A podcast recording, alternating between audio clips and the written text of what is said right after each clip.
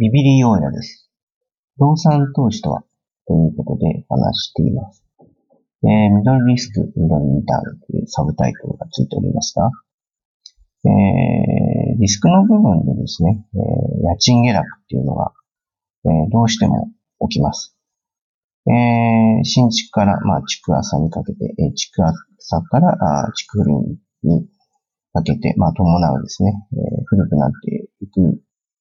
わけですから、まあ、家賃下落はあ起きるわけですね。えー、その辺を、まあ、あの、考慮する必要があります。えー、売却リスク。10年後に売る前提の物件は要注意。えー、よくその、不動産を購入する際にその、えー、仲介さんがね、えー、資金計画みたいのを作ってくれる場合があります。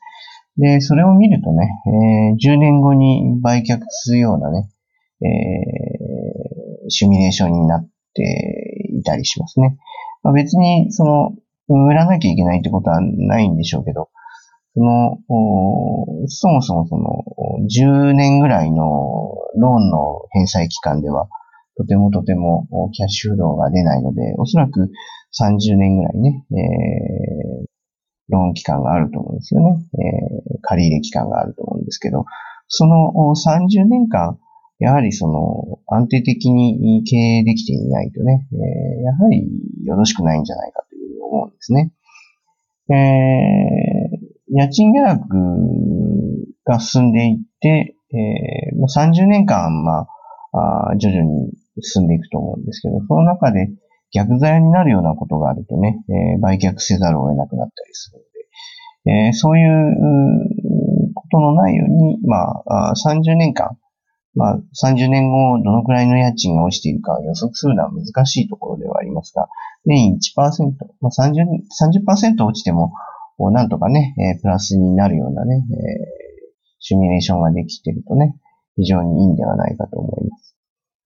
えー、金利変動リスク。まあ、今の状況からすると、それほど金利が上がってどうこうっていうことはないのではないかと思うので、それほど深刻には悩む必要ないと思いますね。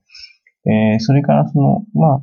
あ、運営する上でですね、え、キャッシュフローを見守りながらっていうところなんですが、まあ、推移を見て、えー、っていうことですけども、基本的には30年持てるようなシミュレーションで、えー、やった方がいいというか、やるべきなので、それほどその、お近々に何かをしなくちゃいけないということはないと思うんですけどね。えー、まあ、5年、10年見る中でね、えー、どうもどうも、そのキャッシュフローが思ったより出ているのか出ていないのかっていうところでね、え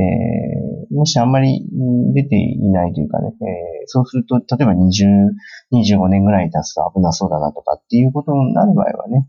えー、まあ30年持てない可能性もあるっていう前提で、まあ、対策を立てていくっていうことが必要かもわかりません。基本的には、